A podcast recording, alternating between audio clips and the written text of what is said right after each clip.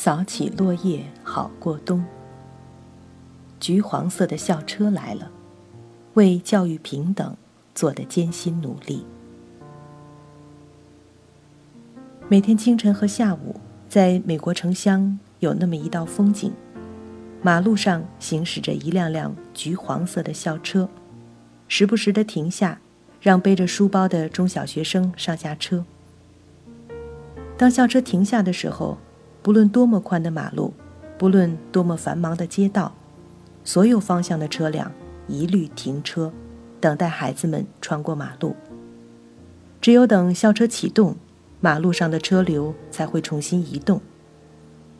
这一辆辆校车，大的如大型客车，小的只是一辆小面包车，但是全国一个式样，都是一个颜色，醒目的橘黄色。如今全国一共有四十五万辆校车，两千四百万公立学校中小学生每天依靠校车接送。全国校车每年累计行驶约六十亿公里，接送一百亿人次。遍布全国的橘黄色校车是美国公立教育系统的象征。橘黄色的校车在告诉孩子们：教育等于你的未来，你能得到多少教育，你的未来人生就有多少前景。平等是一个美好的理想。许多人认为，所谓平等，就是在人的一生中机会平等。若具体而言，没什么比教育平等更重要的了。只有在平等教育的前提下，才谈得上机会平等。为此，美国人走过了格外艰辛的道路。不公平的历史遗产。在历史上，大概没有什么地方比美国存在更严重的教育不平等了。美国在历史上曾经存在奴隶制，黑奴没有人身权利，他们的一切都属于奴隶主。有些地方甚至规定，不能让黑奴获得识字的能力，让黑奴读书是犯法的。除了黑奴，其他人的教育大多由教会提供。在穷人聚居的地方，教会比较穷，教育就比较简陋；富人聚居的地方，就可能集资让孩子们得到较好的教育。孩子们能够得到什么样的教育，完全取决于出生在什么样的家庭。人生下来有贫富之别，教育天生又是不平等的。南北战争以后。正式废除了奴隶制度，美国通过了第十四宪法修正案，规定所有公民享受同等的法律保护。可是，在南方仍然实行黑白隔离的制度，黑人在黑人的学校，白人有白人的学校。联邦最高法院在一八九六年裁决，只要黑白学校有相同的地位，那么分离但是平等的隔离制度是合法的。在此后的半个世纪里，美国很多地方的黑人孩子只能在黑人的学校上学。黑白分离的公立学校，如果有相同的校舍设备，就是平等的吗？这是美国人的一个历史问题。历史转折点：一九五二年，在堪萨斯市，一个叫布朗的黑人小姑娘。报名一所白人学校遭到拒绝，家长为争取孩子受平等教育的机会，将学校委员会告上法庭。在南卡罗来纳州、弗吉尼亚州和德拉瓦州也同时发生类似的法律诉讼。这些案子经过漫长的判决和上诉程序，到达联邦最高法院。最高法院将数案合并。听取辩论，这就是著名的布朗诉学校委员会案。美国最大的黑人民权组织——美国有色人种进步协会的著名黑人律师马歇尔代表布朗出庭最高法院。代表被告方的是堪萨斯市、弗吉尼亚州、南卡罗来纳州和德拉瓦州政府的司法部副部长。他们的根据就是，黑白分校是分离但是平等的。一九五二年十二月九日，最高法院举行布朗案辩论听证。一年后的一九五三年十二月八日，最高法院再一次举行辩论听证。最高法院首席大法官是著名的沃伦大法官。沃伦知道。从南北战争以来，整整等待了一个世纪的历史转折点，终于来到了。他知道，此刻在最高法院九位大法官面前，是争取把美国的教育平等推进一大步的历史性机会。他们要改变一种旧的、不合理、不公平的制度。这种制度在南方已经实现了一百年，而且得到很多南方白人民众的支持。根据美国人的传统，教育是社区民众有自主权的事情。教些什么、怎么教，历来是社区自己决定，也就是孩子家长们自己决定，政府不宜插手干预。过去不平等的黑白分校制度，正是建立在这种教育自主权的基础上。所以，废除教育的种族不公平，必须回答教育自主权的问题。必须有坚实的宪法依据。在第二次最高法院听证以后，沃伦大法官会同其他大法官整整工作了六个多月。沃伦知道，这一历史性的转折不会轻易而顺利的实现，为此，他要让最高法院做出一个一致性裁决，而不是有分歧意见的裁决。他要用最高法院的一致性来向社会传达一个强烈的信息。他在最高法院大法官之间讨论沟通，一直到达成一致裁决为止。一九五四年五月十七日，最高法院公布了沃伦大法官亲自起草的布朗诉学校委员会案裁决书。沃伦大法官在裁决书中说：“今天，教育是州政府和地方政府的最重要职能。强制性的义务教育法和投入教育的巨大开支，都表明我们认识到了教育对我们社会的重要性。教育是实现我们的基本公共责任所必须的，包括参军服役，也要求受过教育。”教育是做个好公民的基础。今日之教育是唤醒儿童接受文化价值，为以后获得职业训练、帮助儿童适应社会的主要手段。现在，如果儿童没有能够得到教育的机会，就不能合理的期盼他们在生活中得到成功。这样的教育机会是每个儿童。有权利要求州政府以平等的条件提供的。针对分离但是平等的旧原则，沃伦以法庭上的证据说明，教育是否平等不能光看校舍、课程、教师工资等等有形因素，而是主要还得看分离的教育制度的后果。他指出，证据表明，种族分离的学校制度。在黑人儿童中造成自卑感，这种自卑感对他们精神和心智的伤害是不可弥补的。因此，最高法院作出了历史性的判决：公共教育领域里，分离但是平等的说法是站不住脚的。分离的教育设施是内在不平等的。这种分离的教育制度。违反了所有公民得到法律平等保护的第十四修正案，是违宪的。最高法院命令联邦政府和各州政府有责任取消分离的教育制度。可是，分散于各地的学校怎样做到取消黑白分离呢？一年后的一九五五年，最高法院对布朗案再次作出判决。命令全国的联邦法庭在其判决中要求用审慎的速度废除黑白分校制度。黑白合校是法律的要求。布朗案以后，全国大部分地方的黑白合校进展顺利，但是在南方几个历史上的蓄奴州还存在黑白居住区的隔离，以及其他公共设施的黑白隔离。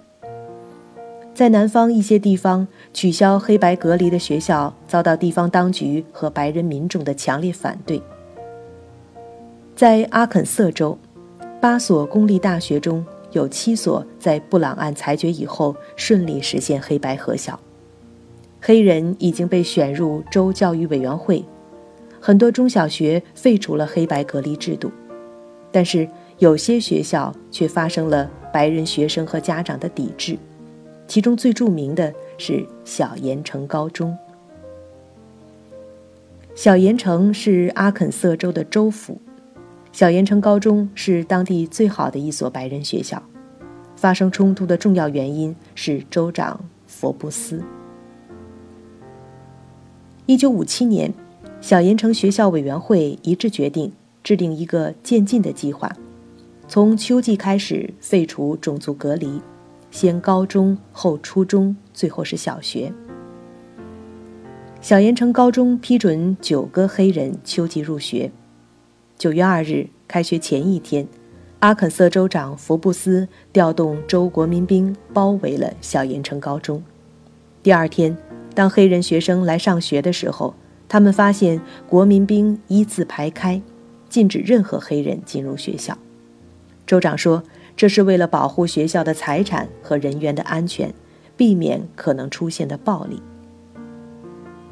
国民兵在州长命令下对小盐城高中的包围持续了三个星期。黑人组织向联邦法庭发出请求，联邦法官命令州长下令国民兵撤离。国民兵在九月二十日撤离学校。九月二十三日。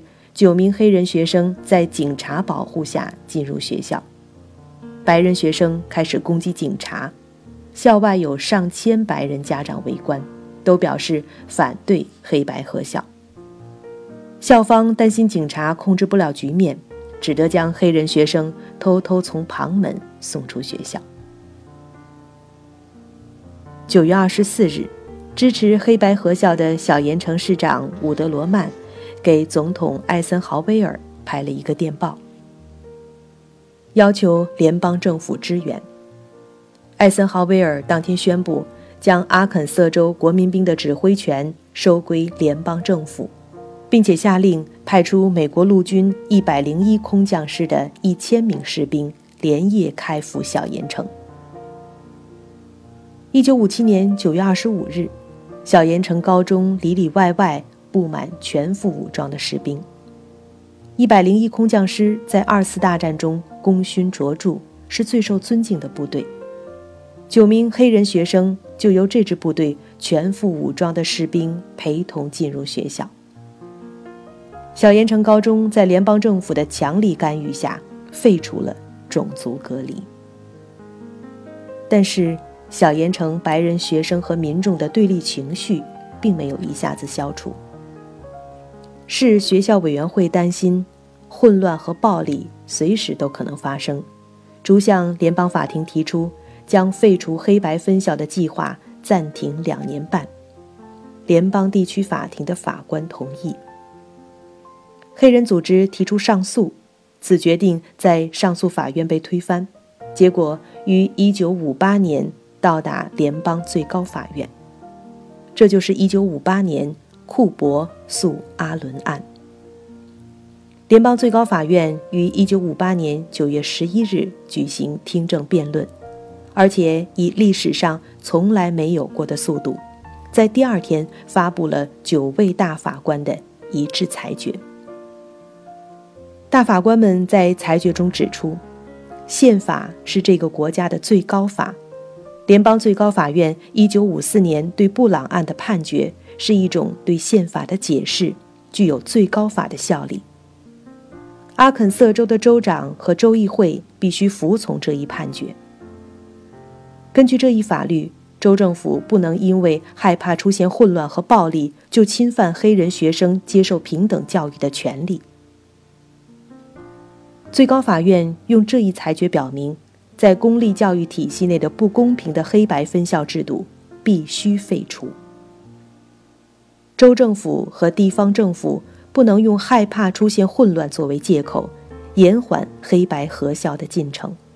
所有不能用实际效果来实行这一法律要求的学校，将失去获得联邦教育经费的资格。黄灯变成绿灯。实现黑白合校的最大困难是美国很多地方历史上黑白居住区的分离。很多地方黑人聚居在一起，组成黑人的社区。南方有些地方的地方法规禁止黑人居住在白人区，有些白人居住区居民们自己规定禁止把房子卖给黑人。由于教育是社区自主的事物，如果社区是黑白分开的，那么学校黑白分开就会自然形成。在这样的地区，黑白合校的进展就十分缓慢。不仅白人学生不愿意去黑人学校，黑人学生也不愿意去白人学校。一九六四年新的民权法生效后，阻挠黑人居住的白人区就是非法的，在房屋买卖和出租上，种族歧视也是非法的，居住方面的种族隔离开始被打破。在弗吉尼亚的新肯特县，一半人口是黑人。这个县原来有两个学校，一白一黑。在根据布朗案裁决而废除黑白分校的过程中，县学校委员会制定了一个叫做“选择自由”的规定，就是让所有学生不论黑白自己选择上哪个学校，用这样的办法来实现黑白合校。学校委员会认为。有了这个规定，就符合联邦关于废除黑白分校制度的要求了。选择自由的规定是否达到了废除黑白分校制度的要求，在这个问题上发生了争议。这一争议于1968年到达联邦最高法院，这就是格林诉新肯特县学校委员会案。五月二十七日。联邦最高法院又一次做出了一致裁决。大法官们在裁决中指出，选择自由并不违法，但是选择自由本身不能代替废除黑白学校的目标。黑白分校制度是否废除，要看实际效果。大法官们指出，该县一千三百名小学生。七百四十名是黑人。一九六五年，只有三十五人自由选择去白人学校。虽然一九六七年增加到一百一十五人，百分之八十五的黑人学生仍然在全黑人的学校里，而白人都没有自由选择去黑人学校的。也就是说，这个县基本上还是黑白两个学校。结论是。选择自由的规定并没有达到废除黑白分校的目标，是不够的。大法官们随后提出，黑白分校的不公平制度是否废除，要看几个方面的措施和效果，包括设施、教师、员工、交通和课外活动。